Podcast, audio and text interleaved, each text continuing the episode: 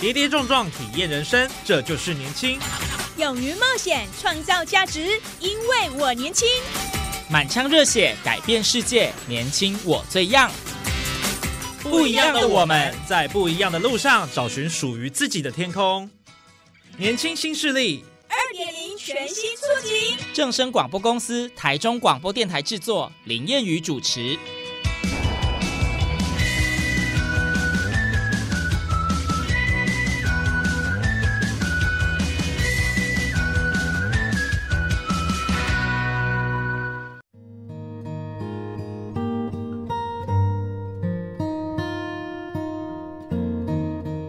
好，听众朋友，大家午安，大家好，欢迎您在礼拜二的中午十二点准时收听，在正声台中二台 M 六七千二以及网络正声综合台播出的《年轻新势力》，我是谚语。呃，我们都知道这个年底的九合一大选进入了倒数的阶段了。那参选人们呢，纷纷是端出政策，那请走各地拼搏，好来争取选民的支持。我们在今天节目当中，哦，继续进行的是青年参政的系列单元。那特别为大家邀请到的是时代力量丰原后里区市议员的参选人傅志恒，欢迎志恒。主持人好，听众朋友大家好，我是时代力量在丰原后里的议员参选人傅志恒。好，志恒算是政坛的潜力新秀了哈。然后呃，这次要来投身选举，我相信大家也对你赋予众望哈，然后有一些期待这样子。不过其实呃，志恒要不要介绍一下？就是其实您自己本身目前已经是一个有多元身份的人了，是来分享一下。我其实蛮喜欢同时做蛮多事情的。那我现在。在这几年来，因为我一直待在丰原，我前几年开始成立的一个协会叫“依照丰原协会”，嗯，然后去年成立了一间书店叫“风起人文主题空间”，然后今年投入选举，所以基本上同时间会至少有这个三个身份存在。所以你是书店的老板，是。那也是易造丰原协会的理事长，是。哦理事长好，怎么样？然后现在要来参选议员，是。哦，所以三种身份，对，但是其实。身份其实还可以更多，因为我同时也是斜杠青年呢，对不对？超斜杠，我 斜杠可能有十个吧，就 斜到变很横杠了。对，已经已经不用斜，因为我同时还是台中市的青年咨询委员哦，然后跟委员教育部青年署的亲自委员，所以我两个两个亲自委员的身份。哇，还有个比较奇怪的，啊，就是观众朋友可以那个有机会可以认识一下，就是我同时也是个国标舞老师啊，我现在也还是继续在教课，看不出来哎，国标舞老师。对，哇，那可惜了，我们今天只有声音的呈现，没有办法看到你曼妙的舞姿，所以大家以后可以找我去表演。哦，有有一些邀约可以找你就对。哇，好厉害啊！所以你算多才多艺耶。其实就只是觉得说，反正人生就是这一段时间嘛，这只只做一件事情好像有点可惜，就想要多做一些东西。那如果他可以相辅相成，当然希望是更好。哦。他算是允文云武了哈，我跟听众朋友分享一下，因为我记得我在一些的报上杂志有看到，其实你对文字的敏锐度很够，然后就是文字上国文这部分你是非常好的，但是你竟然还会跳舞，哦，这个落差其实蛮大的，但是我觉得就是可以看得出你真的非常厉害，就是在各个领域的表现上，就是我觉得。就是要好玩，好玩，反正就你是觉得说，呃，勇于尝试就对了。对，因为我其实不管是自己自己的人生啊，我也希望多做更多有趣的事情。然后对于地方上也是，我也觉得说，有时候就像选举模式，或者是说选后的政策，有些人都我都觉得有太严肃吗？我觉得他可以有更多好玩的一面。有些人很讨厌选举啊，甚至我希望他是更不排斥，或是更喜欢说，哦，其实有不同的候选人出来，然后以后更多有趣的政策，然后会让大家生活都更轻松、更好玩。嗯。嗯，其实大家都是希望这个地方越来越好了哈，这是共同一个目标。那这一次你要参选的是丰原后里区的呃议员，是，然后呃，他们这这区域的选民的结构，或者是说目前的情况是怎么样子？你算是最年轻的吗？呃，可惜不是，可惜不是。如果以男生来说是最年轻，没错啦。哦，那女生今年有一个最年轻，应该是二十八岁左右。嗯，是。当然相对来说，当然还是偏年轻。那嗯，对。只是说，当然，我觉得年轻也已经慢慢的在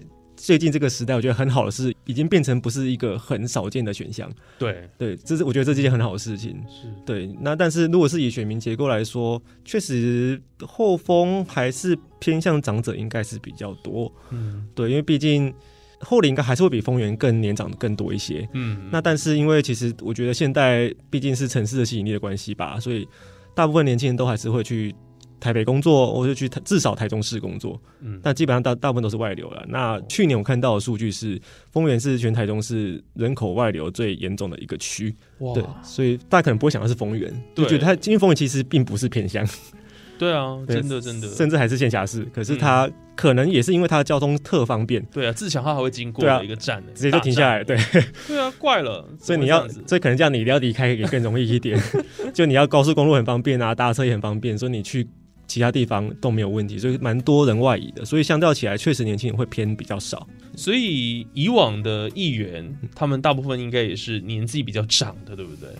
我有算 算了一下，现在现任这一届现任的，嗯，在后丰区大概平均六十四岁，五个平均这样子。哇，这是快要退休的年龄呢。因为我们有一位比较久啦，就有一位他大概八十岁左右，所以他是全台湾最年长的议员，在八十岁还在当议员，对，然后现在现在竞选连任，因为他从早期就是代表市民代表，哦，然后到区长、市长，然后到议员，就一路都当着这样子。嗯，对，所以他从政年龄比我年纪还要大。对，所以整个年龄平均也非常高。好特别哦。嗯不过我觉得就是青年加入之后，那是一个新的选项啊。嗯我们也希望都说能够带来一些新的气象，是，对，这是大家所期待的。希望我也非常希望。对，那回过头来哦，来嗯呃，请志恒分享一下，嗯就是说，那你这次为什么会想要就是呃投入这议员的选举？您的动机跟理念是什么呢？嗯，因为其实应该说，我从大概三四年前开始接触一个词叫地方创生，因为它是来自于日本的一个概念，它它是日本比我们还要前进大概二三十年，就是面对国家的困境，比如说少子化、高龄化。然后过度都市化，过度化就是可能台北太多人，其他地方都没有人，那他们就是东京很多人。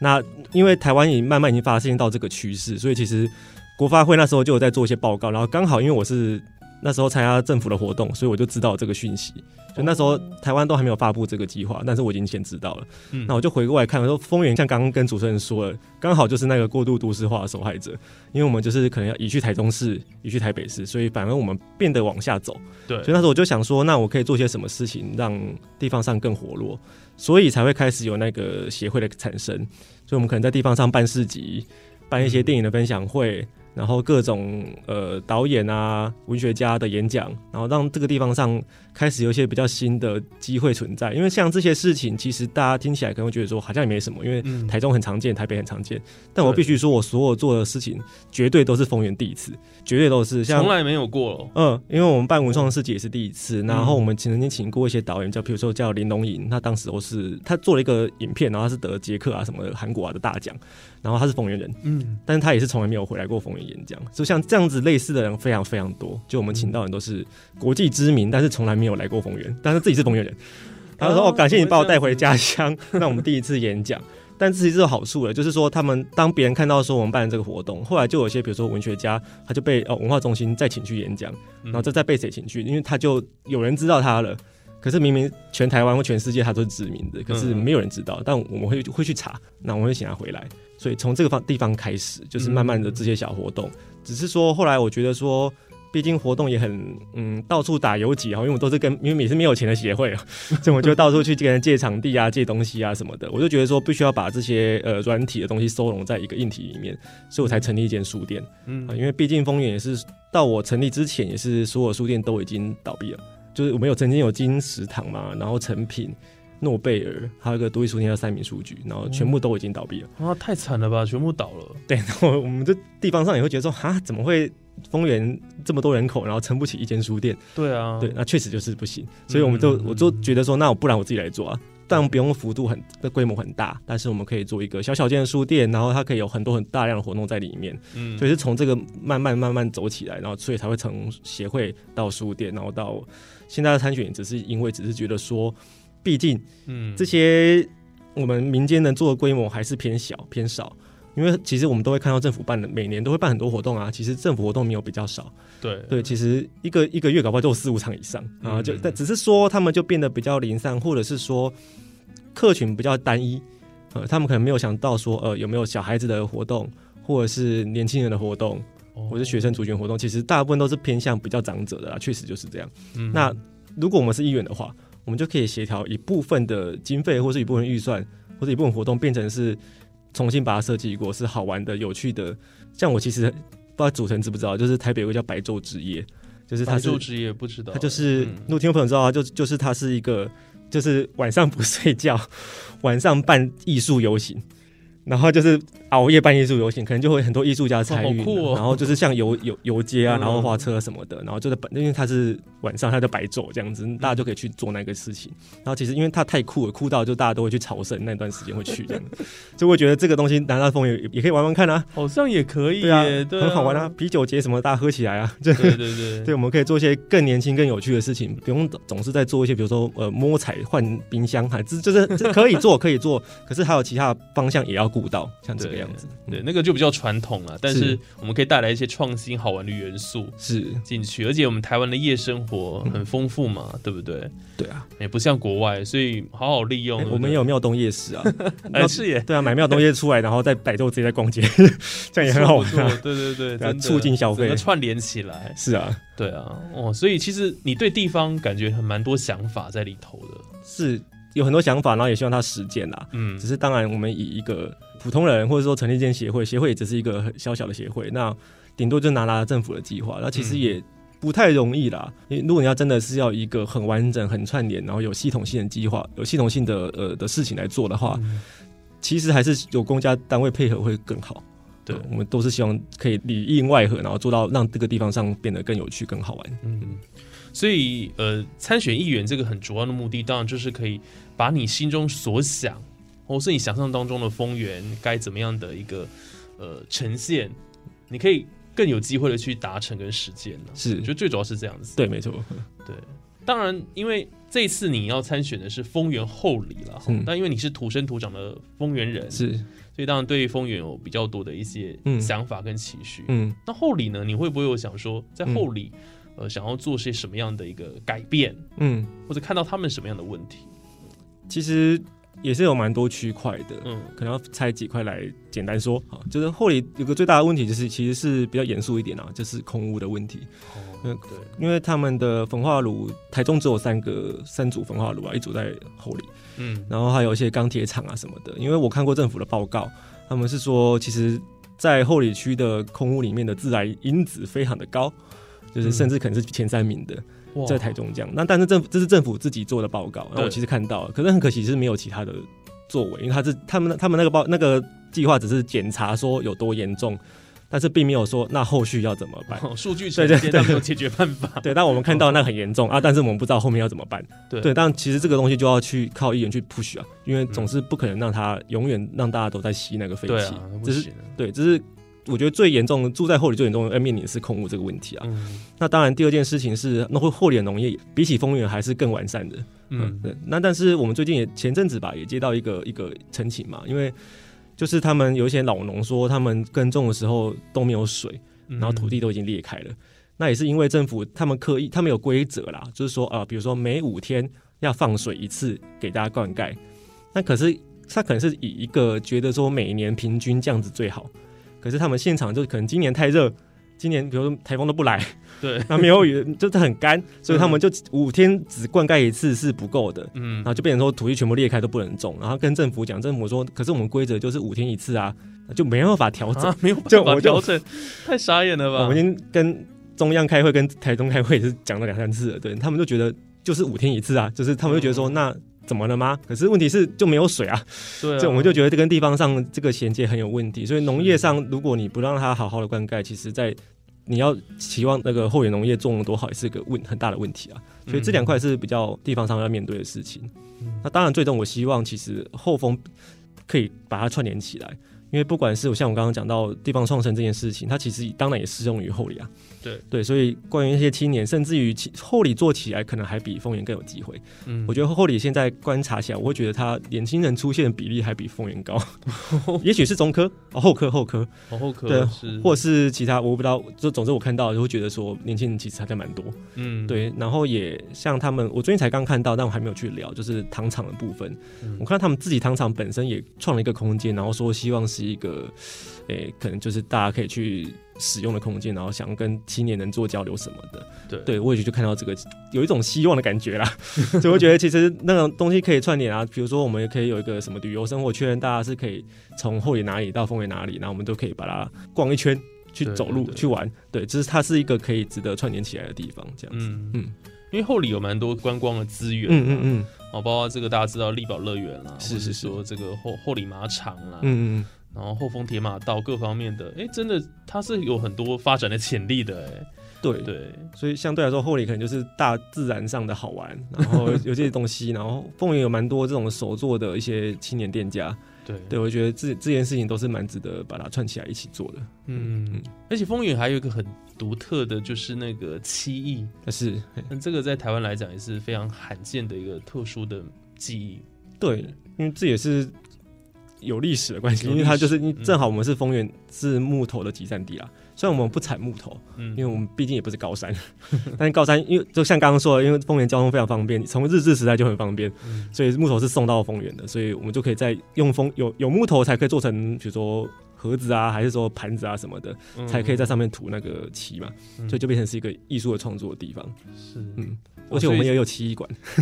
对，没错，丰原漆艺馆。所以这样谈起来，好像真嗯。的在这个地方有很多可以发展的空间。那最主要，当然我觉得，呃，人文的文化了哈，那个底蕴很深厚了，嗯。所以很值得大家再去探索。是。然后我觉得志恒很棒，就是他把这个地方创生，他有那个心啊，嗯。然后希望说大家可以呃重拾这个文化的记忆啦，各方面，然后丰原人可以再回来家乡，是。对啊，做更多事情。没错，我这样，这这真的很很好的一个 idea 跟点子，而且是持续都已经在进行在做的了。对，哦，所以我们相信说，如果未来进入议会之后，这些一定可以做得更更棒更对，好把。它发扬光大。对，而且其实呢，这个志恒，你以前其实是、你是念这个新闻系的嘛？对，新闻系，是什么时候？嗯或者是说，是不是就是因为念新闻系，所以嗯开始关注了很多的社会议题？嗯，是因为这样子吗？嗯。我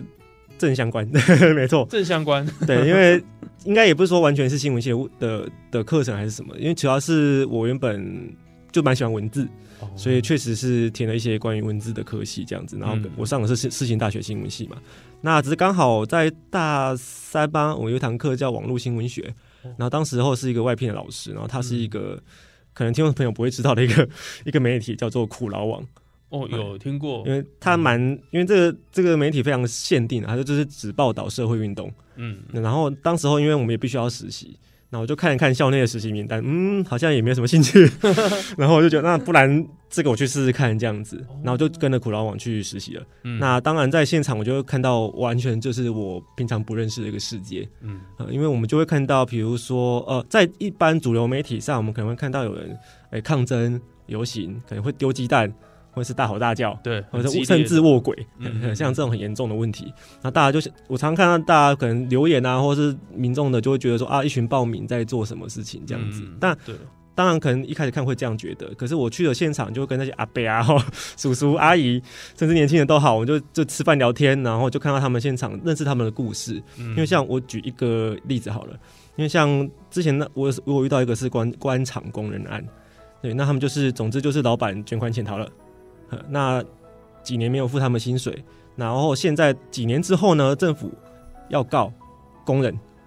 不是告老板，是告工人，因为在他们老板跑掉的时候，政府曾经代垫一笔退休金给工人，然后经过了几年，因为老板始终还是在海外逃跑，所以政府就说，那你要把钱还我。那我所以我要告你把钱拿还还还政府。嗯 那当然这这件事情大家觉得太不合理了吧？对啊，对他们就这么多年都没有薪水，然后我们也抓不到这个老板，嗯可是政府去告工人，所以这些工人，然后可能就会说，那你们为什么不走一些行政救济管道啊？顺利就是好好的讲话不行吗？这样，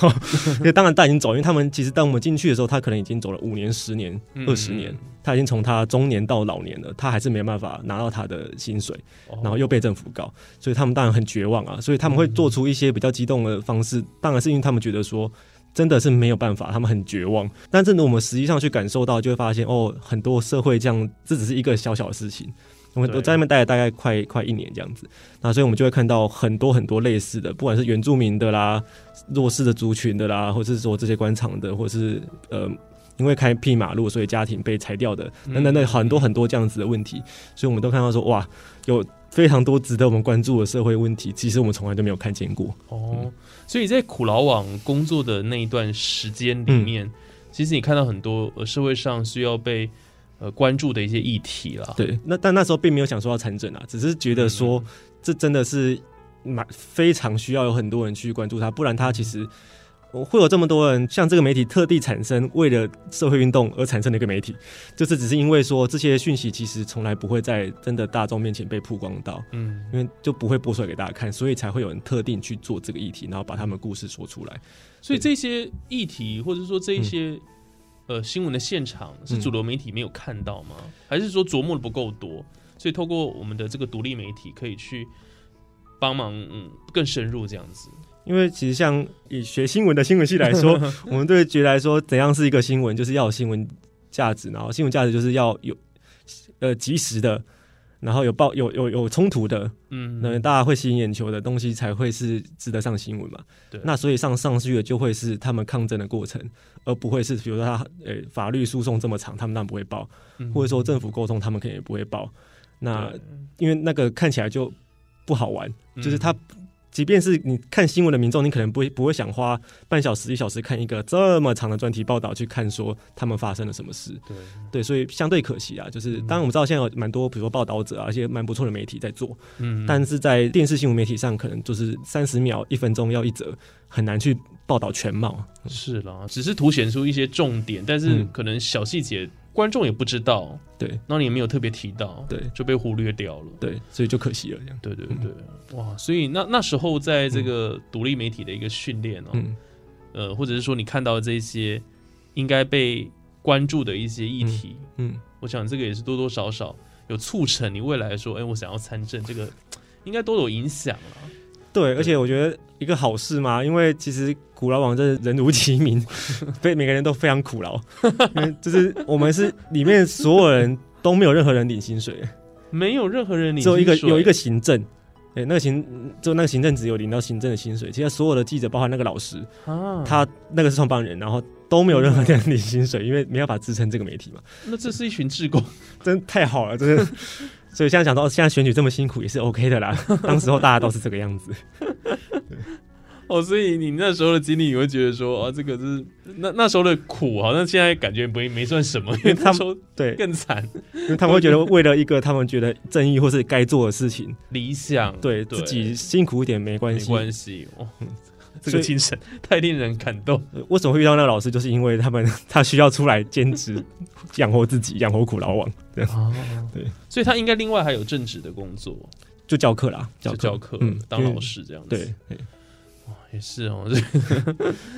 媒体有时候啊辛苦的一面。是非常辛苦的，没错。好，那我想这一次呢，因为要打这个选战了哈，嗯嗯。然后呃，算是很激烈，嗯，尤其这个风里丰原后里这一区也算是很多竞争者。那你自己有没有想说，哎、接下来会用什么样的方式在应战或应对这样子？嗯。哦，或者说可嗯能你透过嗯请走基层拜访了，嗯。就是你大概会怎么样的方式来打这场选战？我前半段也许后面也会是吧，哈，就是其实都是像刚刚说的蛮苦劳的状态啊，因为我一开始毕竟我们真的到现在也是啊，就是没有太多的宣传物品，比如说看板、布条，其实可能只有别人百分之一甚至千分之一呃的的这样子的少，嗯就个位数。那所以我我就希望我尽量曝光在大家的面前。所以前阵子最常在跑就是最开始我都是直接去追乐色车，嗯嗯，就是直接跟在乐色车的后面，他去哪里我就去哪里，然后全部把它跟完。我们刚才也是我全后里风云唯一一个会跟着乐色车跑，用两只脚跑的一个参选人。哇，这中中间移动过程会有骑机车，可是毕竟他下来，呃，要遇到人的时候，我就用脚嘛，就对你你不可能坐在车上发东西，嗯对不对？所以我就一直跑，一直跑。他如果是小巷子，我就用跑，从头跑到尾，这样就这样全部都已经跑完一次了。就在大概四五月的时候，我说哇，这么大被你跑完了，就是好猛哦！很累，所以然后这民众都很惊讶。我之前在跑的时候，就是有一个帮我骑机车的人，然后嗯他可能在旁边看，他就就他就说有人特地跑出来看，说，哎、怎么会可能就是戴着安全帽，这个参选人在沿大街小巷用两只脚在那边跑，大家觉得很惊讶。对，像这个模式，让我用这个模式就是慢慢走，像我现在就是每天就是在路上走，嗯就是比如挨家挨户呃放个东西，如果看到人就打招呼，没有就是就是跟就是放个信箱什么的，就、嗯就是很辛苦的走，或是骑脚踏车。因，为最近我就是会背一个大气球，嗯然后骑着脚踏车就大街小巷去，因为我也没有宣传车，嗯 所以我我也就是用用这个心态。但但是其实我觉得好处是，蛮有些人会觉得说，一方面也不喜欢呃，比如那种大宣传车，大家觉得很干扰嘛。对对啊，可是像对这个模式，他就觉得说，其实很多人在跟我说，哎、就是加油啊、比赞啊什么什么的，嗯说一定要选我，这样就是有蛮多人借由这个模式看到我啦。对对，但是一方面就是要自己亲身给大家看到，因为很多人其实都会觉得说。可能是攻读生还是谁？没有，就是是我本人。对对对，现在 现在就是都要秀上我本人嘛，对大家都觉得，是尤其戴口罩啦，大家都觉得是谁这样？不是公读生，是我是我，对对对 是对。然后再来就是其亲他力亲为哦，对其他的活动也像刚刚书店的活动或是协会活动也是同时在做，嗯，所以我们希望是借由两块，诶，一方面对在地有帮助的的事情也是继续做，希望大家看得见；，那、一方面就是自己亲身给大家看到说，我，这个人非常努力在在做这件事情，这样子嗯两方面同时进行。哇所以真的是还蛮辛苦的了哈。不过我想，因为也没有这个政治资源跟背景，然后总是自己要呃多努力，哦、才能够被选民看见。没有错，哦，不然呃大家都比这个花谁花的钱比较多了哈。真的，看板啦，广告一直狂打哦，所以就是变成说自己、呃用一个最嗯嗯基础的方式，然后去做这样子。对对啊，有越来越多民众认识你们，有没有这几个月这样感有啊，就是？默默的，当然我必须要说，确实一些粉丝了，要要突破那种看板的海，还真的是很困难。嗯对，但是都是广告海，但是确实啊，就是已经慢慢就是有民众说啊，我知道你啊，像我现在也开始用走路的嘛，所以就有人说、嗯有啊，我之前拿过你发乐色车的时候发过的东西啊，哦，这之类的，或者说啊什么活动我有看到你啊，像上次我去了某间咖啡厅，然后去找某个人，对，他说哎、早上的时候我看到你去扫菜市场，就是嗯之类的，就是因为我们一直。每天都 push 自己，呃，能有几小时就走几小时，所以最终还是民众说，哦，我知道你是谁了，然后我就决我决定想要投给你，这样子，就确实慢慢在后半段这个效果应该会慢慢发酵。对，所以这个真的就是一点一滴累积的啦，也快不了。但是我想，呃，会被看见的，就是大家会发现说，哎、这个这个参选人很认真的，哦对。或者在你的生活圈就会看到。对，没错，对对这样我觉得看到也要多给我们志恒一点加油大家，真的要拜托大家。对对 对，是是，所以我我想从我们今天这一集的这个访问这样下来哈，我们嗯。可以感受到真的，呃，志恒真的是一个呃很有心肯打拼的一个年轻人，然后呃他是真的希望说呃为这个地方做出一些不一样的改变，然后嗯。用这个青年的一个创意行动力来让整个风云跟后里有一些不一样，是然后发光发热这样子。没有错，对，所以我觉得这个真的蛮感动的哦、我觉得这也是青年跟过去的一些哦，可能传统的一些选举或长辈，他们比较不一样的地方。嗯哦，就是参选人这个年龄层，嗯，他们可以有我我觉得你青年有不同的想法，是对，所以我觉得这是很棒的。对，因为其实我觉得确实啊，像选举模式也会不一样，因为最嗯近。因为我一直都在关注，就是台中市议会开开会的情况。嗯因，为其实我们就会发现到地方上的越来越多议员不去开会了，哦，因为他们现在在跑选举。哦越来越老油条了。对啊，就觉得说我地固地方比较重要，开会都不用去了，所以我会觉得希望大家可以就是观察一下，然后就是说议员如果不做自己的本分的话，那我们为什么还要继续让他连任四次、五次、六次、二十年、四十年这样做下去？毕竟领的是人民的纳税钱，民脂民膏，你不能浪费掉。对，议员开会也只有两千四百五十块哦，哦，大家一定要让他认真去开会。真的真的，所以做好自己的本分是很重要了。是我们真的也要选贤与能啊！我想年底的选举，大家一起选出自己也对这个土地最好最棒的候选人，是哦，投出你神圣的那一票。没错，好，那我想今天就非常荣幸呢，能够邀请到我们时代力量呃丰原后里的议员参选人傅志恒，志恒来到我们节目现场，跟我们分享很多他的一些故事啊、跟成长的背景，还有对地方的期许。哦，那我们就期待他在呃这个最后的选举能够有一番好成绩。好，谢谢主持人，谢谢大家。好，那我们今天节目就进行到这边哦，感谢听众朋友的收听。那我们下礼拜还有更多精彩节目内容都在我们年轻新势力，那我们就下集空中再会，拜拜。拜拜。